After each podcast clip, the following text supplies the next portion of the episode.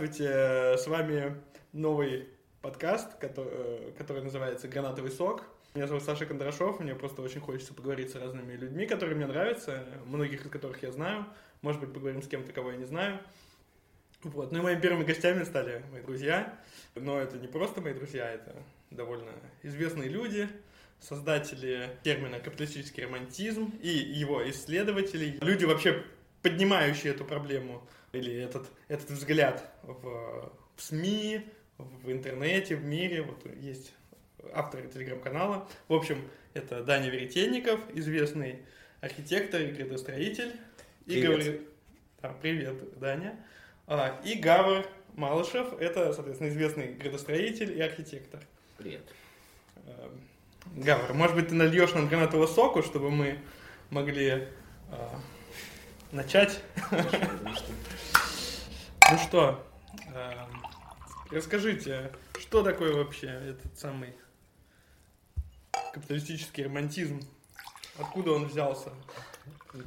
Вообще интерес к этой теме, э, он, э, ну, он начался с двух проблем. Во-первых, э, ну, я, я родом из 90-х и 2000-х, поэтому мне эта эпоха кажется очень интересной. Вот, капиталистический романтизм это вообще вот эта эпоха, мы так ее называем, 90-х и 2000-х, там, до всемирного финансового кризиса 8 года условно. А, мы занимаемся, естественно, не всей этой эпохой, то есть мы не можем себя там назвать какими-то культура, культурологами или историками. Вот, мы занимаемся только таким узким аспектом этой эпохи, как архитектура. То есть архитектура построена в это время, это вот э, та тема, которую мы сейчас строим, которую пытаемся как-то пропагандировать. К ней у большинства э, обывателей и профессионалов, архитекторов есть такое негативное отношение, довольно устойчивое. Все, что было построено в этой архитектуре, это одно сплошное дерьмо, и стереотип существует о том, что нет никакого смысла разбиваться, разбираться в его сортах. Вот, с нашей точки зрения это не так. Э, это интересная, сложная, многогранная эпоха. А сама по себе архитектура не может быть ни хорошей, ни плохой, поэтому почему мы так пренебрежительно о ней говорим? Вот, мы решили как-то эту несправедливость хоть немножко исправить и со своей стороны вот выступить такими, не то чтобы апологетами этой архитектуры, но э, хотя бы немножко ее реабилитировать в глазах э, общественности. Нам кажется, это такой интересной творческой задачей. Ну, в целом вообще и термин вкуса, который присутствует в архитектурной среде очень сильно распространен, как оценочные суждения о каких-то постройках. Вот мне особенно это казалось чем-то таким загадочным, интересным. Все пытался понять, насколько вкус – это вещь объективная. И чтобы понять, насколько это так, конечно, мне было интересно посмотреть на архитектуру, которую считают люди, та самая архитектурная тусовочка считает безвкусной. И когда ты начинаешь в этом копаться, ты, у тебя происходит вот это вот деление э, не объективного, то есть какой-то эмоциональной подоплеки от исторической. Поэтому вот именно родилась идея рассматривать э, эпоху в целом не как какой-то набор стилей, не набор э, архитектурных решений, а как в целом временной промежуток, который как э, не может обладать какими-то сугубо положительными, сугубо отрицательными чертами, а просто как некая историческая эпоха, которая ценна и интересна. Ну вот у меня здесь вопрос. У вас здесь как бы два параллельных таких э, объяснения есть, да? Одно историческое, что исследовать эпоху в ее целостности и понять. И другое, обращенное в современность, это такое деконструкторское, деконструировать некие представления э, о хорошем плохом, о вкусе. Вот. Вы также говорили о том, что значит, плохой архитектуры не существует. Это у меня тоже вызывает большой вопрос. А как это нет плохой как же вы тогда работаете? Все, что вот э, у тебя там нарисовалось, э, это результат, как к себе тогда подходить, да, к своей работе, если, э, если нету... Ну, есть, конечно, какие-то критерии оценки архитектуры, но нельзя говорить о том, что они объективны. У нас нет никаких оснований полагать. Все зависит от того, в какой системе координат ты работаешь. Если ты сторонник витрувианской триады, то есть архитектура – это прочность, красота и удобства, да, то ты будешь считать плохую архитектуру ту архитектуру плохой, которая не соответствует какому-то из этих трех критериев.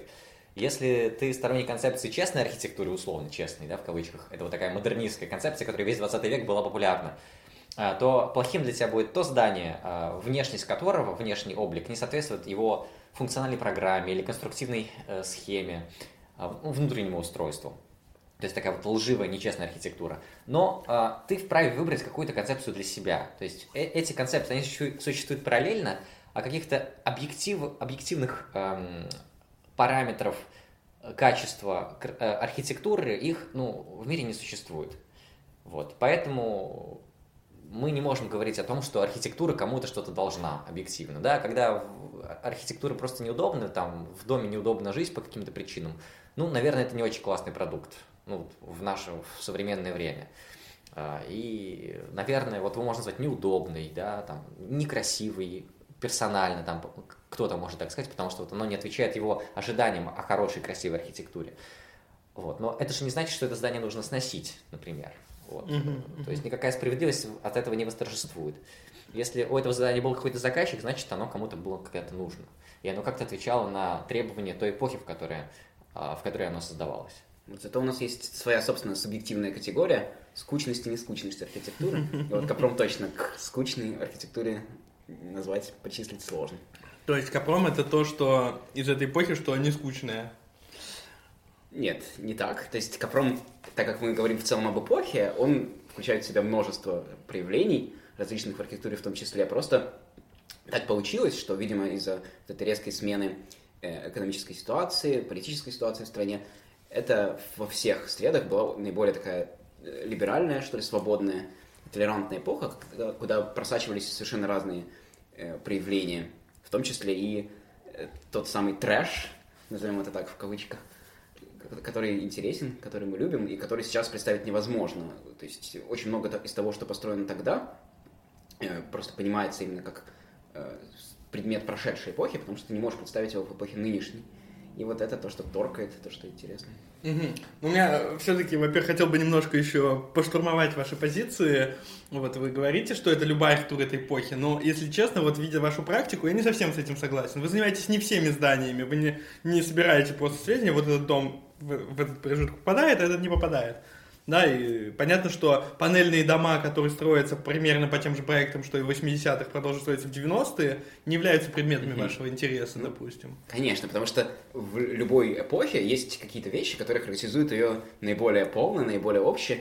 И вот именно, как сказать, это экстремума свободы, что ли, архитектурной, которая появилась в то время, э, занимает нас больше всего. То есть понятно, что тогда тоже строили вот эту вот архитектуру, которую конвенционально можно назвать хорошей, которая там соответствует всем э, современным эстетическим принципам. Просто это архитектура да. существовала и раньше, а вот то, что появилось конкретно в эту эпоху, то ее лучше всего и характеризует. А в эту эпоху появилась вот этот вот трэш, свобода, да.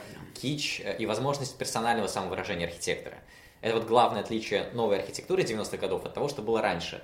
Предыдущая архитектура, она классовая, она цеховая, ее создавали целые проектные институты. Там не было свободы персонального самовыражения практически, за редкими исключениями. Если только ты какой-нибудь там э, мастодон своего дела, академик 10 академий, тебе дают там право творить в одиночестве. Но на самом деле большая часть архитектуры, она все-таки выражала какие-то именно коллективные представления о мироустройстве. А то, что э, наконец-то в 90-е годы появилась возможность выражаться каждому архитектору персонально и каждому заказчику персонально, это вот как раз новое качество наступившей эпохи, и те проекты, которые были созданы тогда и отвечают этим критериям, нам кажутся просто наиболее интересными. Мы изучаем искусство и архитектуру капиталистического романтизма через вот такие вот э, постройки нового типа, которых раньше мы не наблюдаем. Угу. Ну хорошо. А, тогда у меня следующий вопрос. Какие черты архитектуры капиталистического романтизма? Допустим, человек не имеет представления исторических, какие дома в какую эпоху построены. Как ему на взгляд, определить, что это вот именно капиталистический романтизм? Хороший вопрос. Ну, на самом деле, э, появились в архитектуре капиталистического романтизма те элементы, которых не было раньше. Ну, в первую очередь, это скорее связано с строительными материалами. Появились там огромное, огромное количество выбора облицовочных материалов. Там это всякие панели, металлические, алюкабонд, э, сайдинг – какое-то зеркальное стекло или там тонированное стекло. Ну вот в первую очередь, наверное, такие, если выделить три самых главных материала, которыми покрыты сооружения капиталистического романтизма, это, наверное, полированный гранит, как такой символ э, премиальности, символ такого вот э, рыночного разгула. потому что это дорогой, классный материал, который как раз призван символизировать э, средства заказчика, и, ну, то есть э, те капиталы, которыми вот он обладает. Второй материал это, наверное, все-таки какое-нибудь тонированное зеркальное стекло, а третий это какие-нибудь э, металлические э, фасадные панели, которые тоже очень быстро приходят в негодность. И сейчас, э, ну, уже давно, на самом деле, требуют э, не то что реставрации, просто замещения. И что часто и происходит. На самом деле, вот постройки капиталистического романтизма, они довольно недолговечны, по большей части. Многие из них уже либо перестроены, либо переоблицованы, либо даже снесены. Да, но это тоже не применительно ко всем. То есть, да, можно какие-то такие тенденции обнаруживать. То же самое, например, с контекстуальностью. То есть, если в советское время и вообще модернистский подход подразумевал какой-то отказ от прошлого и отсутствие реакции на существующий контекст, поэтому очень легко в том же историческом центре обнаружать модернистские постройки, они выделяются, вызывают, то те здания, которые ты идешь по улице и видишь, что они как-то либо формы, либо там скат кровли, какой-то лепнинкой пытаются повторить или как-то отреагировать хотя бы на то, что стоит рядом, это с высокой долей капиталистический романтизм, то есть наличие вот этих вот исторических аллюзий и вообще в целом э, какое-то внимание к корням, внимание к фольклору и к прошлому, то есть желание как-то продемонстрировать, что мы наследники не только э, предыдущих 70 лет, а скорее даже вот тех э, прекрасной России, которую мы потеряли. То есть правильно я понял, что Капромовское здание, оно часто имеет какие-то архитектурные отсылки к каким-то другим стилям, другим эпохам, другим зданием каким-то. Да, очень часто. И как раз именно поэтому мы выбрали термин романтизм. Это не связано с, с какой-то романтикой капитализма, хотя с этим тоже. Но романтизм а вообще в культурологии – это вполне конкретное явление конца 18-го, начала 19 века, которое возникло как реакция на такую тотальность, э, унифицированность классицизма. То есть классицизм – это очень скучный стиль, а, это такой имперский стиль, такая большая имперская казенщина. А, и, конечно, ну, вот все города, там все крупнейшие города того времени, там Петербург, Москва, Саратов, они застраивались такими вполне однотипными, одинаковыми а, ансамблями, они были там располосованы под какую-то одинаковую сеточку в плане, и э, классицизм не предоставлял какую-то свободу для самовыражения, да, и такие города были довольно скучными, поэтому в моду в конце 18 века стали входить э, там всевозможные отсылки к историческим эпохам. Появился там псевдоготический стиль, псевдороманский, модно стало строить там при каких-то своих загородных усадьбах что-то наподобие руин, то есть э, не строили здание и разрушали его, а сразу строили руины. Ну, вот, ну в Царско-сельском парке. Например, да, в Царском да. Э, и вот этот, как, раз это явление называлось романтизмом. И э, романтизм, на самом деле, это отсылка к истории и отсылка к каким-то персональным устремлениям человеческой души, к его каким-то личным переживаниям. Это вот такая реакция на одинаковость и государственность, тоталитарность классицизма.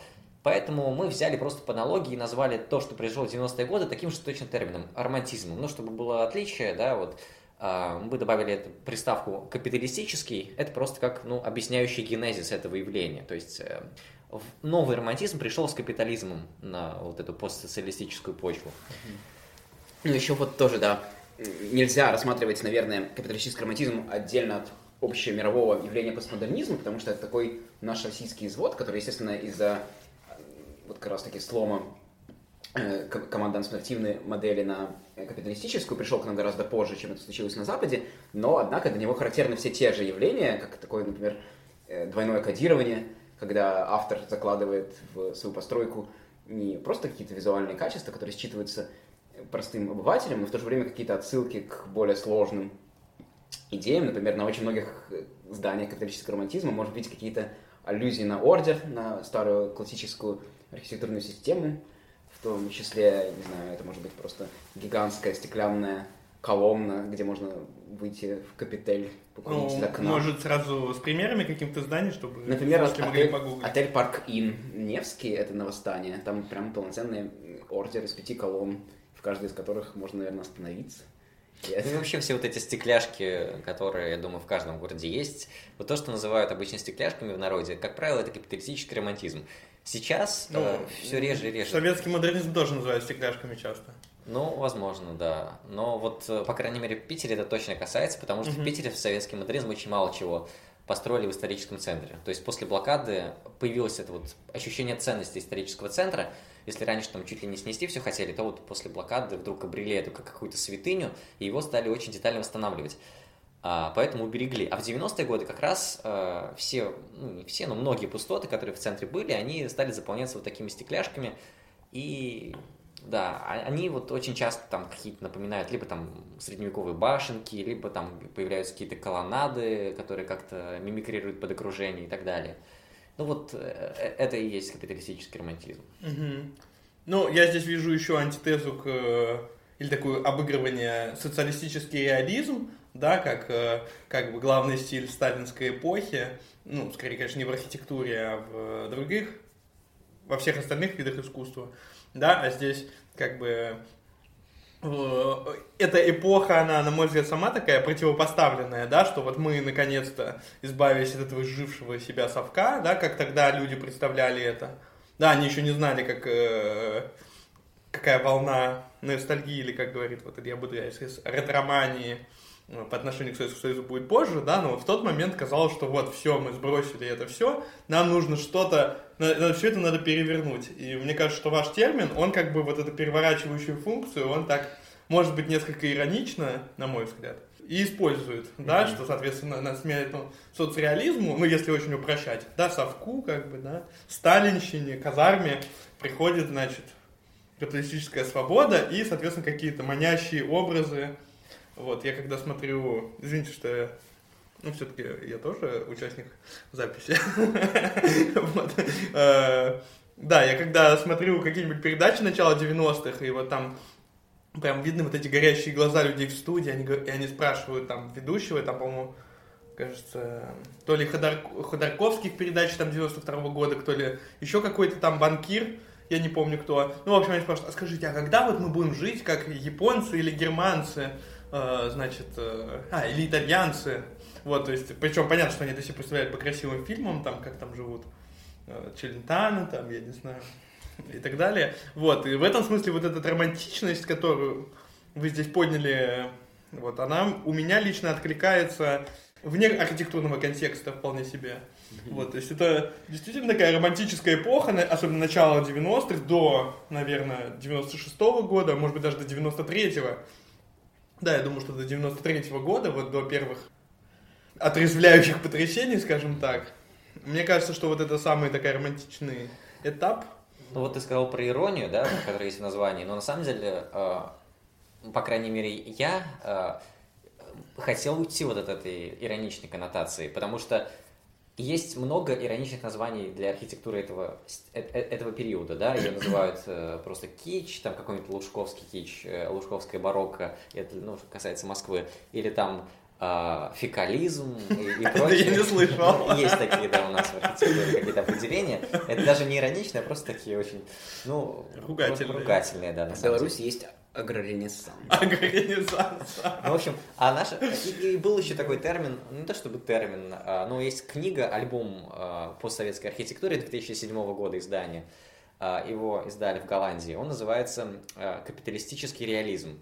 И даже в этом термине, как мне кажется, иронии гораздо больше, потому что там еще, еще ближе эта отсылка к социалистическому э, реализму. И задача этого альбома, как мне кажется, было подчеркнуть вот э, всю трешовость той архитектуры. Типа социалистический реализм, он был норм, потому что вот то, что пришло им на смену, капиталистический, вот это реально ад последний, вот а, а, архитектурный ад.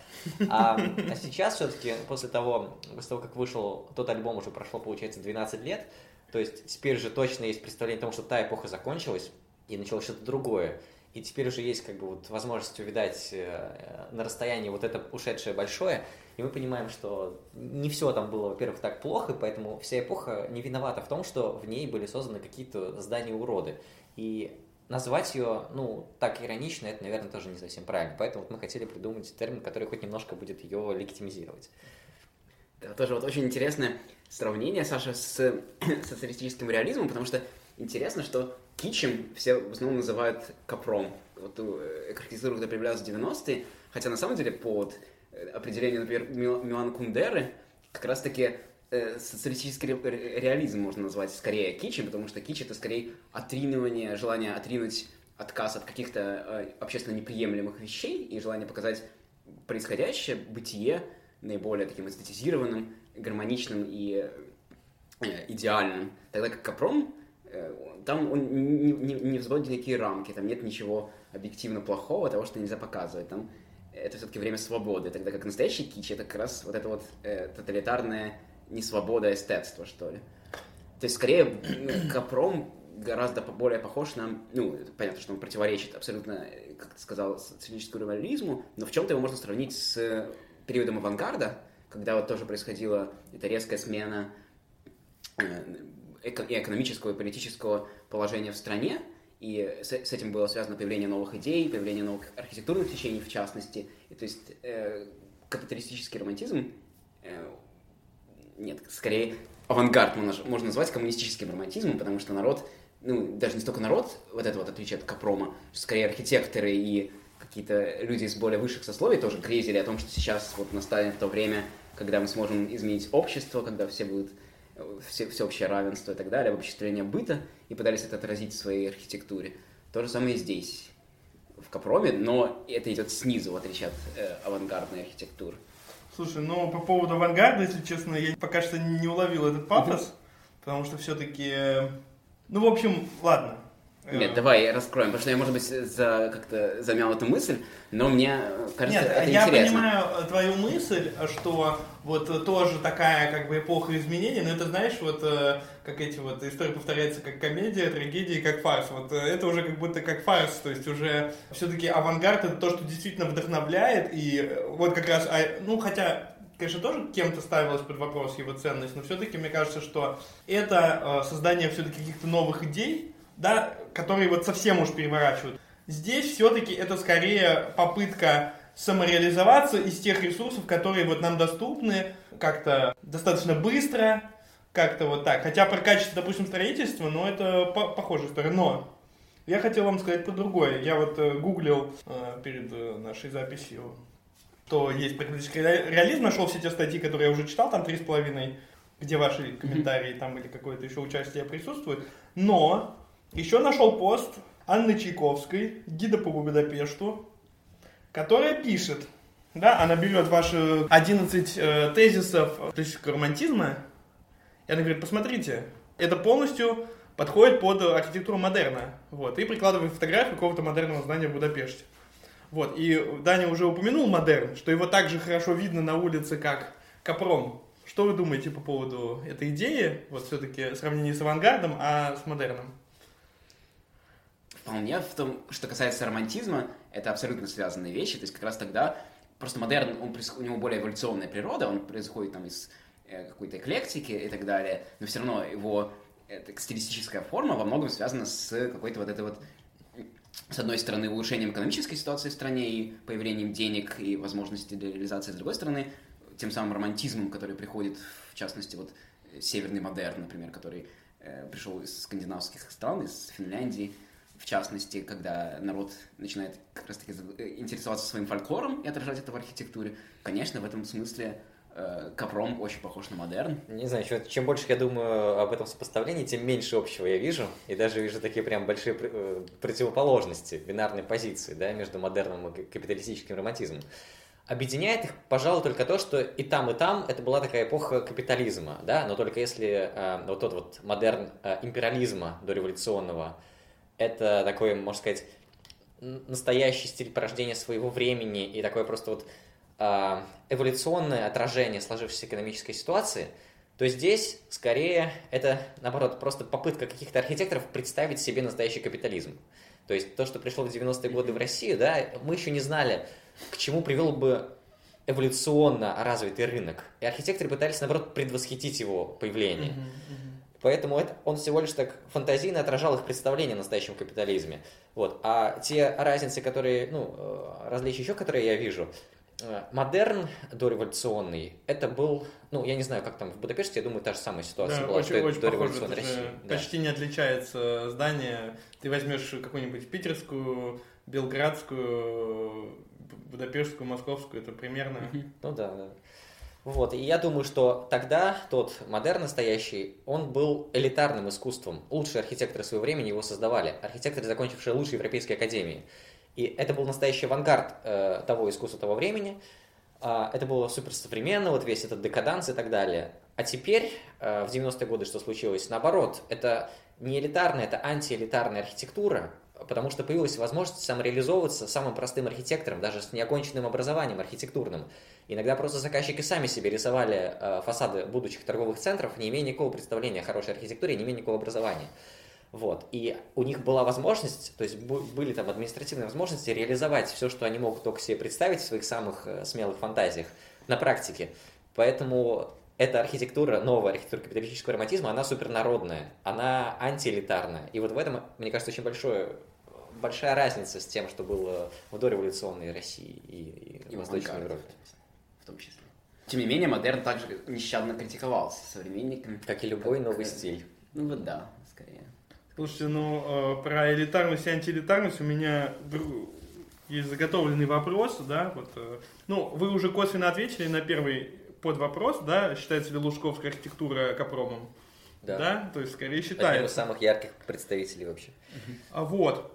Соответственно, у, у меня вопрос про вот эти, как бы, условно говоря, два Капрома. Да, один это э, низовой, да, когда какой-то бизнесмен, там, впервые заработавший свой капитал, заказывает себе первое здание, да, или какой-нибудь красный э, директор, как э, этот бизнес-центр Нептун, например, вот, или еще какой-то вот такой человек, как раз Пустос, который я писал. А с другой стороны, когда это уже становится некой такой, э, ну, стилем, да, и вот у меня здесь сразу Клушковской, то есть организованный Капром одно ли это и то же, и к этому примеры, да, вот Йошкар-Ола, Саранск, знаменитые Грозный, уже, конечно, ну, хотя до 2008 попадает тоже Грозный. Да, вот эти вот э, кейсы, да, вот это отличается от вот этого раннего или низового, как я его назвал, Капрома?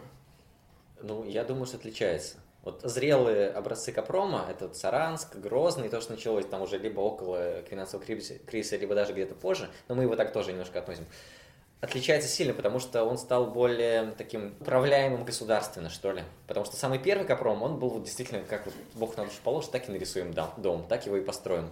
А потом все-таки уже начинает появляться какая-то рука. Ну, во-первых, капитализм уже изменяется, то есть как экономическая модель, да, она становится все более такая этатистская, что ли, с течением времени. Там э, опять капиталы начинают э, концентрироваться в руках государства, там возвращение в государственную собственность там, крупных корпораций. Все, что строится в «Газпроме», это строится, собственно, на государственные деньги. И в чистом виде капиталистическим этот романтизм называть, э, назвать очень сложно. А, я не знаю, в Саранске в основном те объекты, которые вот нам известны, самые такие яркие представители, это тоже либо какие-то общественные здания, либо театры, там, либо какие-то административные постройки. То есть, ну, причем есть капитализм? Это просто строит государство. Но все это началось уже вот под конец капиталистического романтизма, то есть уже в середине 2000-х, в эти вот э, нефтяные годы, скорее. Тем не менее, одно очень важное скотство есть, как мне кажется, это вот скотство.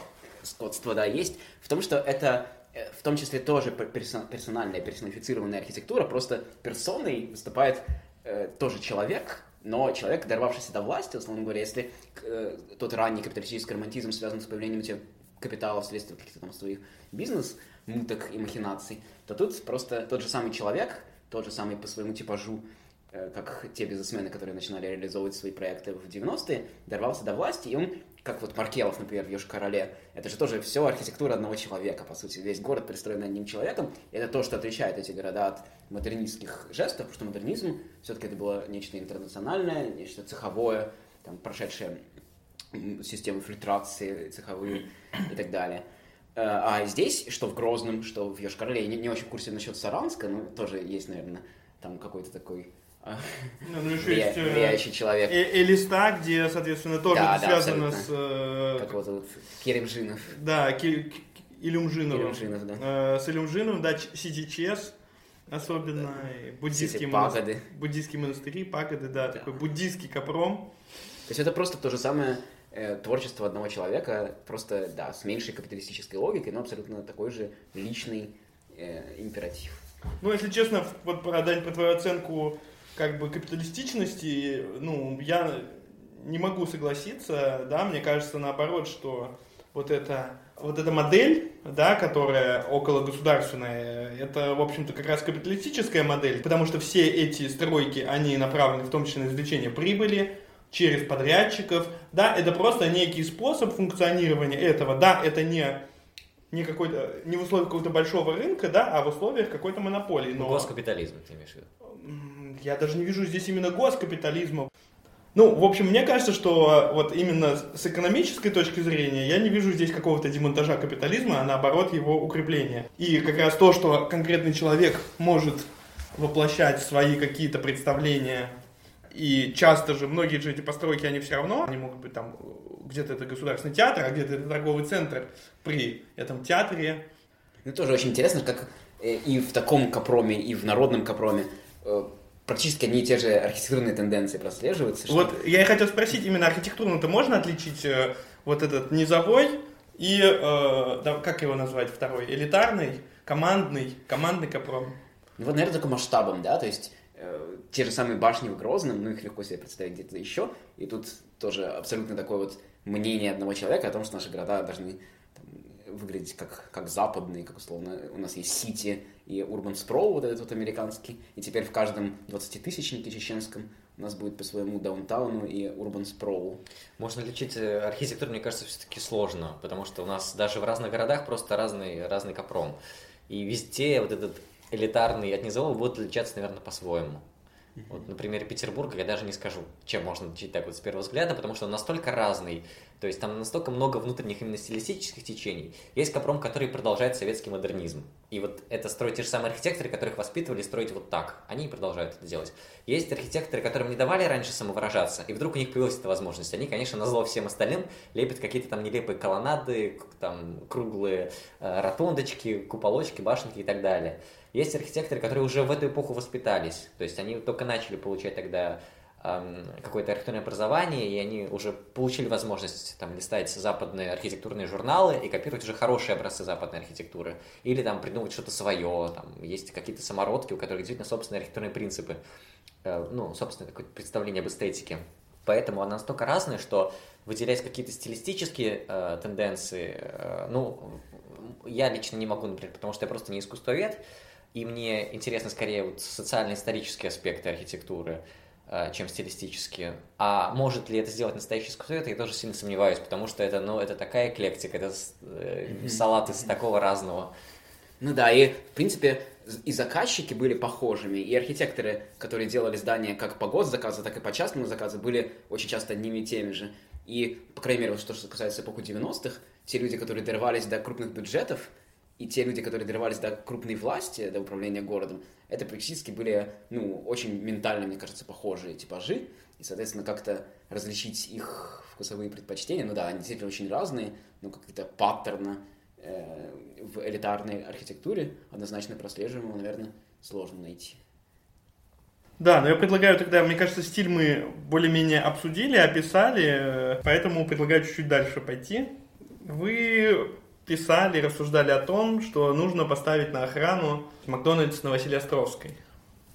Необычная постройка, да, вот как когда первый раз там оказался на Васильевском острове, я, конечно, его заприметил, хотя это было... У меня вопрос, вот конкретно в Капромском здании, что именно представляет ценность?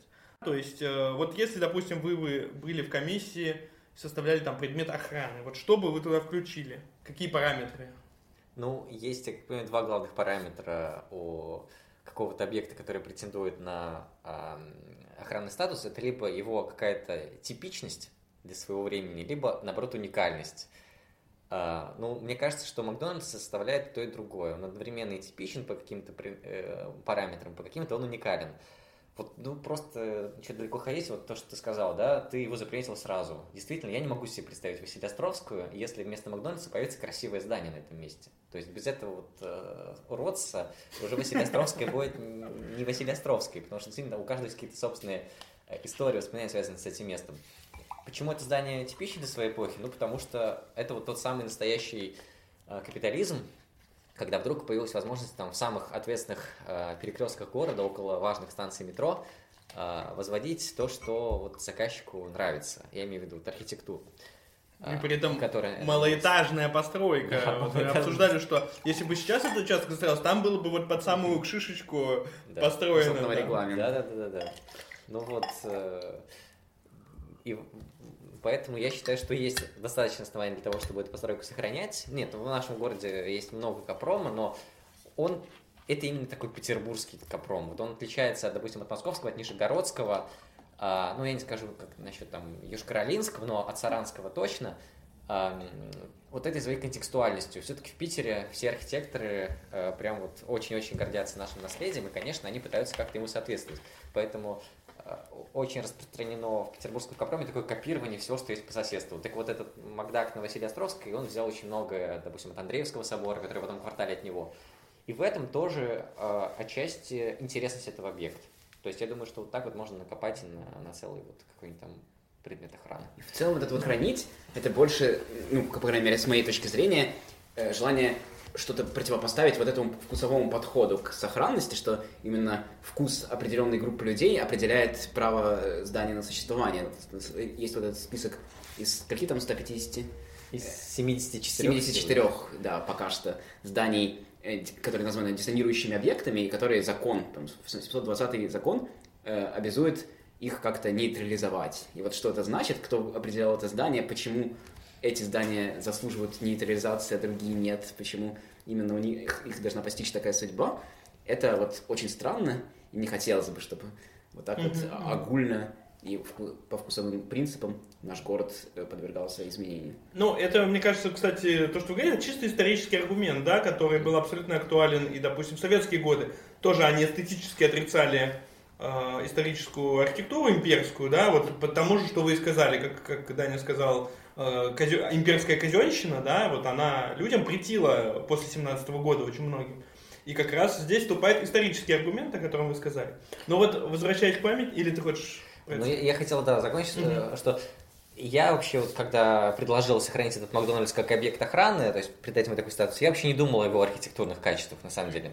Мне как раз вот интереснее тот вот, э, как бы, э, то поле идей, которое вокруг него а, а, развелось. И вот как раз вот, когда я написал этот пост, там появилось большое количество комментариев, и среди них были такие, что, может быть, все-таки лучше его снести, что еще как бы еще раз подтвердило то, что люди хотят такую архитектуру уничтожить. И, наверное, сохранение этой архитектуры это просто не столько желание сохранить в веках сам вот фасад, этот сам образ, да, а противоречивость этой эпохи. Ну, то, что э, эта эпоха, эта архитектура, которая тогда создавалась, она продолжает генерить вокруг себя вот такое вот бурление э, идей, споров, смыслов. И мне кажется, что вот это важно. И никому лучше не станет, самое главное, того, что его снесут и застроят какой-нибудь там семиэтажкой на его месте, разрешенный по закону, ну, да. по регламенту. То есть город наш не станет от этого ни лучше, ни хуже, но что-то мы, безусловно, потеряем, мне кажется. Да, но вообще мой вопрос э, про предмет охраны был немножко про другое. Я имел в виду вот э, в конкретном здании, вот что в нем ценно, да, потому что оно сделано, часто они построены из плохих материалов. Вот сохраняя их, да, вы сами сказали, что уже стоит вопрос об этом, их сохранения. Вот нужно ли пытаться такой же, как в древнерусской архитектуре, вот, э, там, пересобирать из тех же самых э, деревьев, э, вырубленных в том же самом лесу, или нужно, или можно что-то поменять? Вот насколько вы вот считаете, что вот Капромская архитектура должна вот так остаться, или с ней можно работать, можно делать проекты обновления, вот, может быть, не в тех смыслах, которые предлагают э, другие люди, которые говорят, что надо их нейтрализовать, а в каких-то какой-то другой форме. Вот. Можно обновлять? Ну, я считаю, что архитектура, она в идее и в рисунке архитектора, а не в тех, не в камнях, из которых она собрана. Поэтому я не вижу ничего плохого в том, чтобы... Ну, я, я не специалист по реставрации, да, я знаю, что э, здание теряет э, часто свою историческую ценность, ну, так считается, если его пересобрали из новодела. Поэтому, когда речь идет, например, о восстановлении какого-то деревянного памятника 18 века, там критерием качества реставрации служит процент сохраненных оригинальных материалов. А, я не думаю, что к капиталистическому романтизму можно относиться с теми же самыми... Штукатурочку выбирай. Да. Гранит. С, с теми же самыми мерилами. Но вот, что касательно несущих конструкций, я уверен, что весь Капром простоит еще там несколько сотен лет при должном уходе. А поменять фасад, ну там треснувший керамогранит заменить на аналогичный лист, я думаю, что проблем не ага, составит. То есть можно поменять керамогранит на лист? Да, можно. Я думаю, что желательно сохранять исторический облик, хотя и какие-то поползновения на изменение облика, на его украшательство, бьютификацию, это тоже интересный исторический феномен, который появляется вот сейчас. Поэтому, может быть, ему тоже не нужно э, противостоять и сохранить для потомков. Но это такое уже тотальное хранительство, это, наверное, тоже уже не совсем правильно.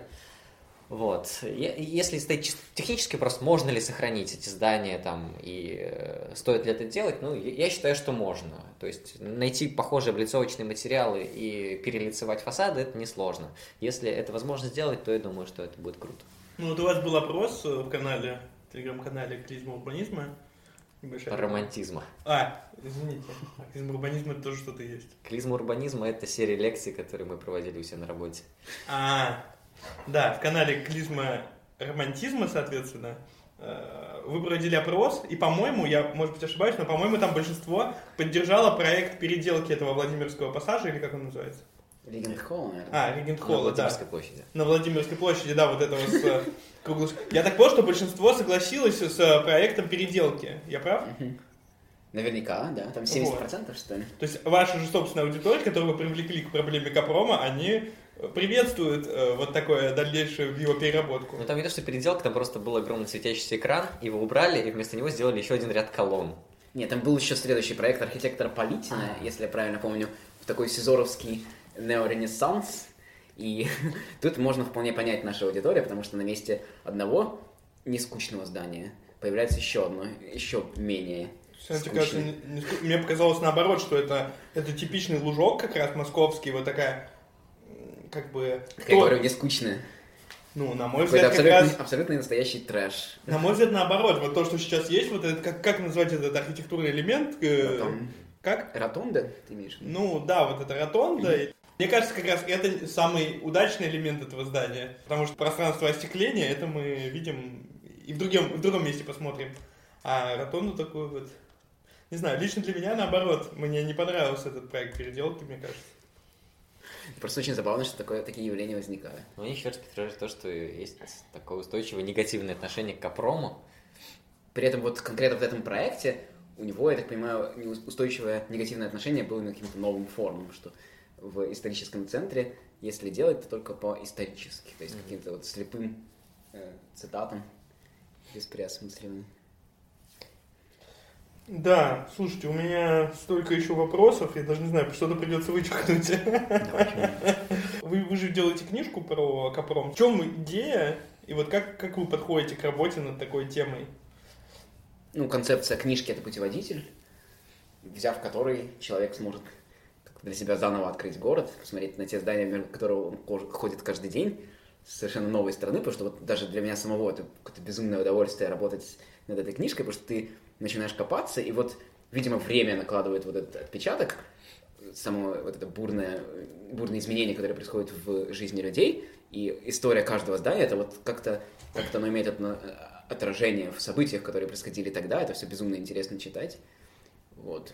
И Ну, да, задача этой книжки это показать город э, с той стороны, с которой его не увидит э, турист э, на экскурсии по рекам и каналам. Это такой... нашего города. Хотя там тоже много такого, там вот здесь квартира Сергея Шнурова, они такие вещи ну да, да, да. идейно близкие к этому, да, вот тоже вот какие-то маркеры.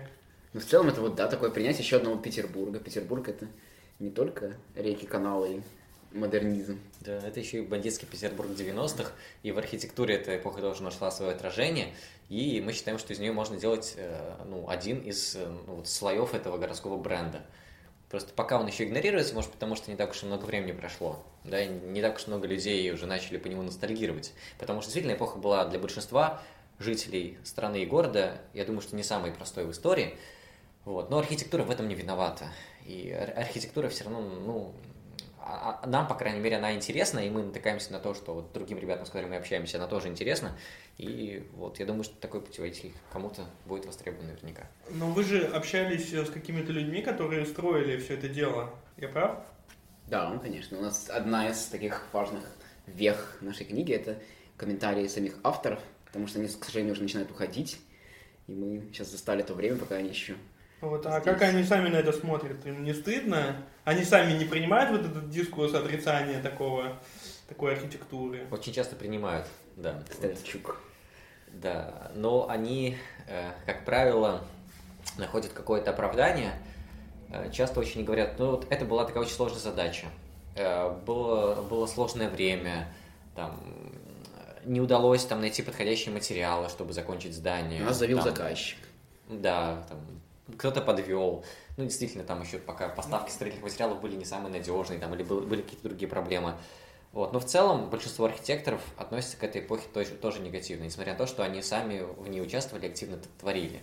То есть они не чувствуют, что они смогли все-таки до конца самовыразиться? Как бы сделать, вот, если бы они, наверное, могли самореализоваться в полной мере, вот так, как они хотели самореализоваться, наверное, они бы так да, не говорили. Да, да, То да, есть, наверняка. Может быть, мы говорим тогда не о такой вот, не на пике самореализации, а о такой попытке, значит... Поисках, творческих Да, поисках. да, вот такому стремлению. Да, ну, кому-то вот удалось самореализоваться, кто-то построил все-таки здание так, как он хотел, наверняка. Ну, вот мне очень нравится цитата Гайковича, одного из петербургских архитекторов, о том, что в архитектуре всегда должен быть, должно быть право на поиск, на творческие поиски. И вот это как раз то, чем себя характеризовал Капром. И то, что отсутствует сейчас. Потому что сейчас очень сильные фильтры, очень сильная критика. И э, тот же главный архитектор Петербурга Григорьев, с которым мы общались, он честно признался, что ему с каждым годом все сложнее и сложнее выдавать э, разрешение на строительство и выносить какие-то свои экспертизы, потому что он э, перестает для себя понимать, что такое хорошо, что плохо. Вот. Тем не менее, про свои собственные личные постройки он однозначно категоризовал их на то, за что ему стыдно и чем он гордится. Ну, то есть они часто трезво оценивают эту эпоху и дают себе отчет в том, что, ну, действительно, гордиться-то особо-то и нечем. Ну, в том числе в ценностях нынешней. Да, ну вот, не знаю, у меня еще, конечно, э, не могу расстаться все-таки с этим, э, этический вопрос, да, потому что вот в моем детстве в Москве, вот лужковская архитектура, не только вообще сам процесс строительства вот этот, его все ненавидели. Почему? Потому что за бюджетные деньги горожан, да, огромные, там совершенно огромные деньги, э, строились огромные помпезные, но очень низкокачественные здания, часто не приспособленные вообще к эксплуатации. Вот, все это делала компания Интека, подрядчиком практически всех крупных э, строек лужковских была одна компания, да, ее э, владелец это и жена Лужкова, самая богатая женщина России до сих пор, хотя давно уже он не мэр, да, Батурина. Вот. И а, вот в мое время, по крайней мере, вот той среде, в которой я жил, это не самая интеллигентская среда, такая средненькая. А, это воспринимал, что вот эта романтичность, как раз вот эта помпезность или какая-то необычность зданий, это просто такая как бы попытка отвести взгляд, да, как-то затуманить его, чтобы мы не увидели вот это вот вот э, масштаб вот этого воровства, вот этого как бы, э, вот этой коррупции, да, что это просто такая вот отводка, да, ну, там, э, я хорошо помню, как строилась там библиотека МГУ, да, вот это, которая совершенно нефункциональна, там, невозможно заниматься, там, то практически никто не ходит э, заниматься, при том, что это гигантское здание, вот, которое стоит просто пустое, вот, оно и эстетически многим не нравится, но мне кажется, конечно, вопрос был в том, что зачем, зачем это вообще нужно, да, и, э, соответственно, да, то есть вот этот стиль, он как бы в данном взгляде, он просто прикрытие для какого-то, ну, каких-то очень плохих действий, которые совершали люди. Вот, и не видите ли вы вот э, в том, что вы делаете, какого-то этического ограничения, что вы как бы пытаетесь вот то, что люди не любят, это может быть даже не за облик, а именно вот за вот э, тот ущерб, который был нанесен. Не видели ли вы вот такой вот здесь этического такого момента в своей деятельности? Ну, видим, наверное, да, но все архитекторы, не скажу все, но большинство архитекторов восхищаются искренне э, нацистской архитектурой, там, итальянской или немецкой. И никто при этом ни Муссолини, ни Гитлера не превозносит, восхищаясь этой архитектурой. И никто не призывает ее снести. А Если ну, библиотека, нет, нет, которая- призывали, призывали, не Ну, из архитекторов, я думаю, что вряд ли. То есть те люди, которые относятся к архитектуре профессионально, а, именно, именно как с, с профессиональной точки зрения, я, по крайней мере, таких призывов не слышал. К ней могли относиться так, давайте все взорвем, только вот с позиции именно такого, с просьбой реванша о вот этой войне, да, которую затеяли фашисты. А если библиотека, которую ты говоришь, неудобна, ее можно достроить, да, ее можно перестроить, чтобы она стала, стала удобной. Конечно, то есть никому не хочется заниматься в библиотеке, которая для этого плохо приспособлена. Вот, но э, вот сейчас э, я, я не очень понимаю, как можно винить эту архитектуру в том, что она связана с этой эпохой. Архитектура сама по себе, вот эти здания, которые остались, ну вот эти камни, эти бетонные стены, они, э, я не считаю, что они несут часть той вины. Вот, безусловно, те люди, которые творили тот там бандитский беспредел в 90-е, которые там обворовывали население, там крутили этими капиталами, конечно, на них мы можем возлагать эту вину. Но вот те постройки, материальные свидетельства той эпохи, которые остались от нее, э, я считаю, что они не виноваты в этом. Да, и, и те же самые люди, я просто сейчас подумал, да, они сейчас что делают? Они нанимают лучшие бюро там. Э, собственно, они же приглашали Фостера в Москву, хотели построить апельсин вместо ЦДХ там, или остров э, э, на Москве-реке и так далее. Да, то вот есть- теперь они строят хорошую архитектуру, но, это, но в моральном смысле эта архитектура ничуть не лучше, чем та плохая да, да, я согласен. 90-х да. годов. Да, ну хорошо, что мы Гавр, ты тоже хочешь сказать. Ну, я, да, хотел сказать про наш такой, что наш подход можно в какой-то мере охарактеризовать таким археологическим, потому что мы, поднимая здание, мы, по сути, достаем какое-то сокровище из земли, которое, например, могло бы быть, там, не знаю, оружие, орудием убийства, как это часто бывает, когда там, люди находят какие-то предметы пыток, например, и что-нибудь такое. Никто же не стремится быстрее из археологов избавиться от этой находки, придать это огню.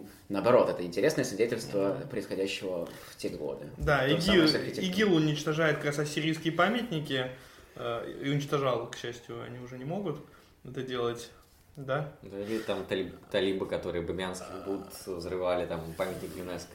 Да, да, да. Но как раз вот я, у меня всегда мысли это ассирийские дворцы, да, потому что ассирийцы это просто новаторы, они придумали депортации, например, из того, что нужно, депортации целых народов, да, там они придумали, ну, наверное, не они придумали, они устраивали массовые убийства там жителей, там просто настолько зловещий режим, но когда вот это происходило, вот э, у меня просто болела э, душа, когда они Ашур э, сносили, там, уничтожали, это были эти кадры, и я помню, мы ходили в Пушкинский музей в Москве, там была акция Save the Shadow, значит, спасем Шеду, вот, э, именно в зале Ближнего Востока, вот, Месопотамии. Странно переносить вину на архитектуру. Ты прав. Да, но, с другой стороны, я понимаю людей, которые так относятся, потому что... Хотя ну, вот эти думаю- пам- памятники Ашура, да, они же тоже материальные свидетельства той эпохи, когда не было никаких там ни гражданских свобод, ни гражданских прав у населения. И они создавались тоже там каким-то рабским трудом. Так я про это и говорю. Да. Да, что Ассирия это кровавейшая просто... э, Нет, права у каких-то людей были, почему у элиты ассирийской все хорошо было с правами. Они создавали, и они свои кровавые подвиги, там же все рельефы изображают. Вот я сжигаю города, вот я охочусь на львов, вот я охочусь на э, там еще каких-нибудь животных, вот я опять сжигаю какой-нибудь город, вот мои рабы. Как бы вот, вот что изображают эти рельефы. Шеду это защита моего дворца богатейшего. Обратите внимание, мы сейчас сравнили противников Капрома с игиловцами. Да, наверное, надо сказать, что. ИГИЛ запрещена в России, раз мы делаем подкаст.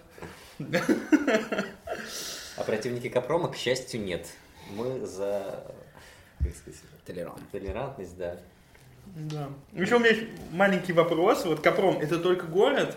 Вот виллы, там, э, заводы, вот не привлекали пока? Частное жилье, это, конечно, тоже очень интересно. И сейчас я вот скоро еду в такую столицу архитектуры России, наверное, Махачкалу. А на архитектуре? Анархитектуры, да. То есть это анархическая архитектура. Ну, по сути, да. То есть это такая... Это очень много общего с тем католическим норматизмом, который происходил в 90-е, когда была максимальная свобода действий с точки зрения норм и с точки зрения каких-то общественных взглядов. То же самое, конечно же, отражалось в частной архитектуре. Просто, может быть, у этого влияние не настолько большое в наших городах. Но вот в Махачкале, например, Слушай, ну у нас просто, мне кажется, значительная часть этого слоя, оно просто стерто уже, да, это были гаражи, это были ларьки, это были павильоны торговые, вот как раз Собянинские ночи длинных ковшей, я, если честно, не особо переживаю из-за них, вот. Вот это тоже очень интересный пласт капромовской архитектуры, ларьки, который вот Даша Парамонова, архитектор московский, она выделяет их в такую отдельную категорию, которую называют грибами, то есть некая субстанция, которая э, заполняет все вокруг, вокруг чего создается коммерческая активность, то есть такая, Да. по сути, живая ткань, которая питается э, э, человеческим потоком, питается э, вот этим всем, и у которой нет авторства, которая стихийна, и сейчас активно Это вымарывается из Москвы. И конкретный автор у нее всегда есть. Ну, у нее нет э, какого-то архитектора известного, то есть такая абсолютно вернакулярная архитектура, низовая.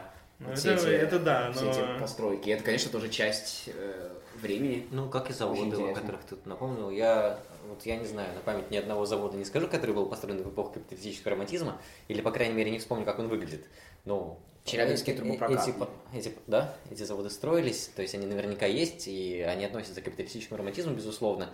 Но, опять же, я не уверен, что эта эпоха войдет в историю архитектуры именно через эти постройки. А войдет, безусловно, через банки, Мгм. через торговые центры, через бизнес-центры и через элитные жилые комплексы.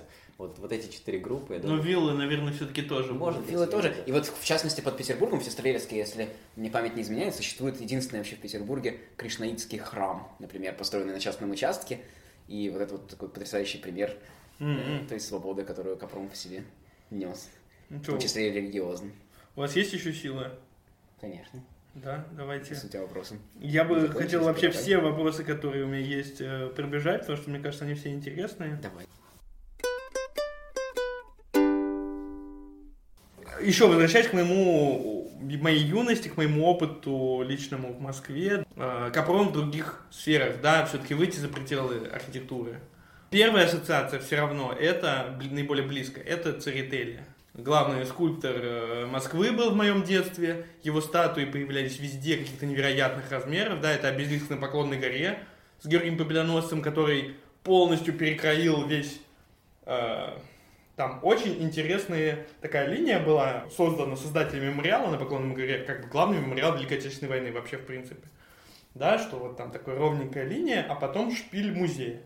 Но перед музеем возник огромный, в несколько раз выше обелиск, э, значит, э, с Георгием Победоносцем, который символ Москвы и Грузии, э, родины Церетели, но никак напрямую не связан. И церковь тоже его работы, и тоже она такая со стекляшечкой, не знаю, представляете или нет. Вот. Это, понятно, Петр, бывший Колумб. Вот это просто сама история, вот как раз по поводу путеводителя и истории, которые вы читаете. Вот Петр Колумб, он- Петр Колумб, это, конечно, ужасно выглядит и так далее, но это история, что там на 500-летие открытия Америки был изготовлен, пытался продать его там куда-то в Колумбию, в Венесуэлу, все отказались. Ну хорошо, будет в Москве стоять. Да, и это на самом деле огромное количество более мелких таких памятников интервенций, и в принципе они даже продолжаются. Последние были открыты буквально последние годы, хотя, ну, далеко нет. Вот, но у меня такая вот четкая ассоциация, что, в общем, это Церетели, это вот э, такой вот капром от скульптуры, да. И с другой стороны, то, что сейчас мы видим как раз, вот то, что ты э, говорил про некий такой другой вкус, который пришел, вот, э, кто ему пришел на смену, да, это Щербаков, Салават Щербаков, э, который автор всех последних Владимира, памятник э, Калашникову в Москве. Ну, это сейчас главный придворный скульптор нашей власти, да, а памятник Александру Первому в Александрском саду тоже поставили в Москве, его работы и так далее. То есть он такой супер плодовитый. И это другой стиль. Да, здесь уже одна и та же тема, это война и государство, да, а в работах Церетели там чего только нету. Там у него и жены декабристов есть, правда, в его музее стоят. Вот это вот сужение, скукоживание, вот оно может в скульптуре даже заметно.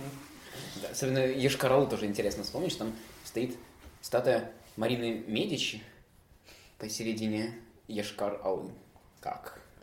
И- Ну там же куча каких-то палаццо построено тоже. Да. Чуть ли не Нотр-Дам или какие-то Ну, вот такие. Аллюзии, да. Так, Я, к сожалению, так и не был там, но Мгм. если расширять все-таки понятие Капрома дальше, вот что бы вы точно включили бы, сказали бы, что это вот отзывается в архитектуре вот из других сфер? Ну, ну, если искать общее, вот почему э, Церетели яркий представитель эпохи капиталистического романтизма, ну, мне кажется, этим общим является сам факт появления вот такого придворного художника, которому можно э, самореализовывать свои персональные личные пристрастия в скульптуре. Вот. То есть, опять же, в контрасте с предыдущей вот этой командной советской системой, когда и скульптура тоже наверняка была таким предметом цехового проектирования. Теперь самореализация может, ну, там не то чтобы любой хрен с горы, но человек, обладающий какими-то базовыми способностями и хорошо знакомый с представителями власти, так скажем. Вот, это типичная такая капромовская история, мне кажется. То есть заказы, понятное дело, получали те, кто был там близок к заказчикам. И вот, ну, я думаю, что вот именно за это нужно Церетели относить к, к этой эпохе, и не то, что относить, понятное дело, что он не относится, а вот считать его ярким представителем, а не за какие-то особенности художественные. Потому что ну, сама гигантомания, она у Церетели появилась еще и до капиталистического романтизма. То, что он там творил в какие-нибудь еще, наверное, 60-е, 70-е годы, Это, ну, уже очень, на самом деле, в этом чувствуются зачатки будущего Церетели, полностью которому дали расправить крылья уже в 90-е. Вот. И поэтому я не знаю насчет художественных особенностей, а вот э, сам факт такого персонального вот башка маленького. Ну, мне все-таки интересно, чтобы вы... Что у вас э, отзывается, может быть, в музыке, какие-то фильмы, может быть, которые вам кажутся? Ну вот в поп-культуре очень сильно заметно, мне кажется. В рекламе очень много. Да. да, в 90-е Клипы музыкальные, там ранний э, Элтон Джон, хотел сказать, Борис Моисеев. Лада Дэнс. Очень люблю. Лада Дэнс. Какие еще у нас были? Ну, тем более, что вы просто любите эту эпоху, э, сами об этом уже сказали. Поэтому давайте что-нибудь еще. Тут э, перед глазами встают действительно какие-то там э, э, реклама из 90-х годов, которая сейчас опять становится очень популярна, там целые паблики создаются, где люди, ну, чисто поржать собираются над такими роликами. Ну, поскольку эта эпоха характеризуется скорее капитализмом пришедшим, поэтому вот те сферы, которые ближе, ближе всего к капиталу, они, наверное, ее и лучше всего характеризуют. Очень интересно, как вот масс-медиа, вообще вот поп-культура действовала на стыке там, эк- экономики и архитектуры. Вот в Самаре есть такой кейс, может быть, слышал про э, Госбанк или Га- Газбанк, Газбанк, Габа. Не, не знаю. Там э, тоже где-то в середине, в начале 2000-х запустилась такая сумасшедшая, обычный банк, вышедший из обычной советской банковской системы, вот, приватизированный, да, и в, в середине, в начале 2000-х они задались целью популяризировать свои продукты среди обычных э, фи- физических лиц, среди простых жителей.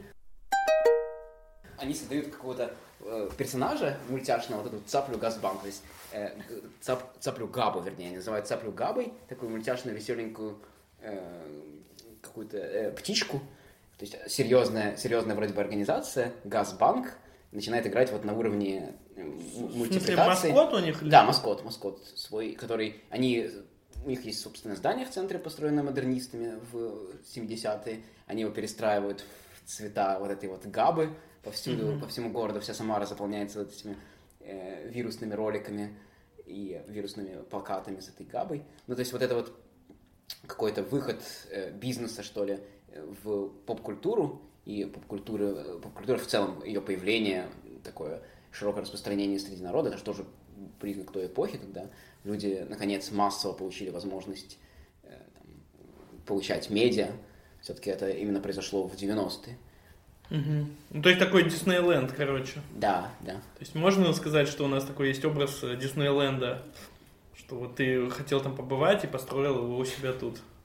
Ну, отчасти, то есть, мне кажется, вот это вот то, почему грезили представители там, э, 80-х, 60-х, э, условно говоря, наконец свершилось, и в, то в том числе они пытались воссоздать то, э, те мечты, которые, которых они грезили у себя на родине, и как-то, естественно, их э, точка зрения на них была немножко из- извращена, и они еще сильнее усиливали вот этот эффект трэшовости, То что происходило в 90-е на э, сцене, это же, ну, это настоящий панк. Да. Есть еще по поводу этого, есть очень хороший такой паблик. Она развалилась, есть книга. Мгм. Вот, и у них еще есть э, телеграм-каналы, тоже связанные с ними. И там сегодня как раз была э, значит, группа «Ночь». Это вот русский кис. Значит, Мгм. просто вот такая попытка повторить, но это выглядит очень забавно, что там такой какой-то стадион такой провинциальный, там такой зеленый газон, и там какую-то положили как бы маленькую сцену, и вот там Ну, вот Зрители очень далеко, да, они сидят на трибунах, а сцена где-то там далеко, и там где-то вдалеке видно какие-то люди действительно с раскрашенными лицами, прыгают с гитарами и что-то пытаются петь. Вот, то есть это вот. Ну сейчас популярное слово типа карго-культ, хотя мне кажется немножко уходит от смысла этого слова, но вот какая-то вот эта попытка Да, да, повторить, Внешне. да, без да. передачи содержания. внешнее содержание, да, но это, в принципе, всегда есть. Но просто, мне кажется, в эту эпоху это вот э, попытка передать вот то, что мы видели там в фильме, в... Вот-вот-вот. И в архитектуре, и в массовой культуре это абсолютно э, в равной степени представлено. То есть Москва-Сити, например, которую мы видим, это же абсолютная попытка представить, вообразить, как было бы, если бы страна развивалась э, по рыночному механизму, то есть абсолютно не рыночный подход.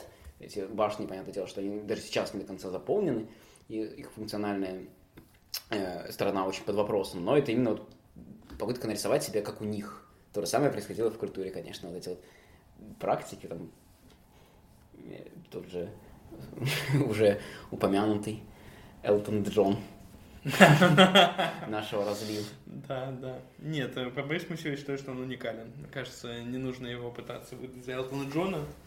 Элтон Джон, во-первых, не умеет так танцевать. Это правда. Борис Моисеев вообще профессиональный танцор. Так. Хорошо, вот человек, допустим, послушал наш подкаст и заинтересовался, вот, что ему нужно прочитать, или вообще, что ему делать вот в этой ситуации. Вот ему стало интересно. Подождать выхода нашего путеводителя, потому что пока еще нет каких-то таких трудов, которые в целом бы э, охватывали эту эпоху. Наш тоже не претендует на какие-то цельные обобщения, но это все равно будет такая первая книжка, посвященная русской архитектуре постсоветской целиком, ну вот не считая нескольких там, а, например, вот Даша Парамонова написала книгу про лужковскую архитектуру, грибы, мутанты и другие. Вот, ну, тоже на, без каких-то попыток таких фундаментального взгляда на, на это явление. Ну вот, да, можно, наверное, начать тогда с этой книги, вот с Лужковской, даже Парамоновой. В целом, конечно, что можно порекомендовать? Ходить по своему городу, снимать эти здания и присылать их нам в телеграм-канал. Mm-hmm. Вы ведете какой- какой-то реестр или карту? Э, Только для Петербурга пока. До Петербурга. Да, да, мы хотим ее когда-нибудь опубликовать, наверное, сначала мы после того, как книгу издадим, опубликуем эту карту. Вдогон, как бы. Но в телеграм-канале мы собираем интересные практики со всей России, поэтому, конечно, можно присылать это. Да, подписывайтесь на канал Клизма Урбанизма. Романтизма. Ой, Клизма Романтизма, да. Слушайте лекции Клизма Урбанизма. Да. Ну хорошо, давайте, у меня как-то неожиданно вопросы стали уже и заканчиваться. Давайте э, последний вопрос. Вот, что вы скажете людям, которые просто хотят э, завтра взять бульдозер, снести все эти здания, посыпать э, пустырь солью, чтобы никогда что ничего обычно обратно не выросло, ничего такого? Одумайтесь. Ну, никому не станет лучше, мне кажется, от того, что одно здание исчезнет. Потому что это вот материалистское отношение к архитектуре, оно ну, ни к чему хорошему не приведет. То есть архитектура это же не камни, это не только стены. Город это не только дома, да, это идеи, в первую очередь, которые за ними стоят, это страницы истории, которые с ними связаны и так далее. Город только обеднеет от того, что все дома в нем будут красивые, там, привлекательные и фотогеничные. Угу. Поэтому в городе, чем, чем больше всего намиксованного, интересного, трешового, спорного, провокационного, для города только тем лучше. Чем просто представить какой-нибудь абсолютно спокойный, уныло, одинаково красивый такой вот э, макет идеальной жизни. Такой Город солнца какой-нибудь. Надо, наоборот, гордиться самыми острыми, яркими и провокационными домами, которые есть в вашем городе. И ни в коем случае не поддаваться на вот эти вот Поэтому чьи-то их снести. Этому человеку можно сказать лишь «ты скучный».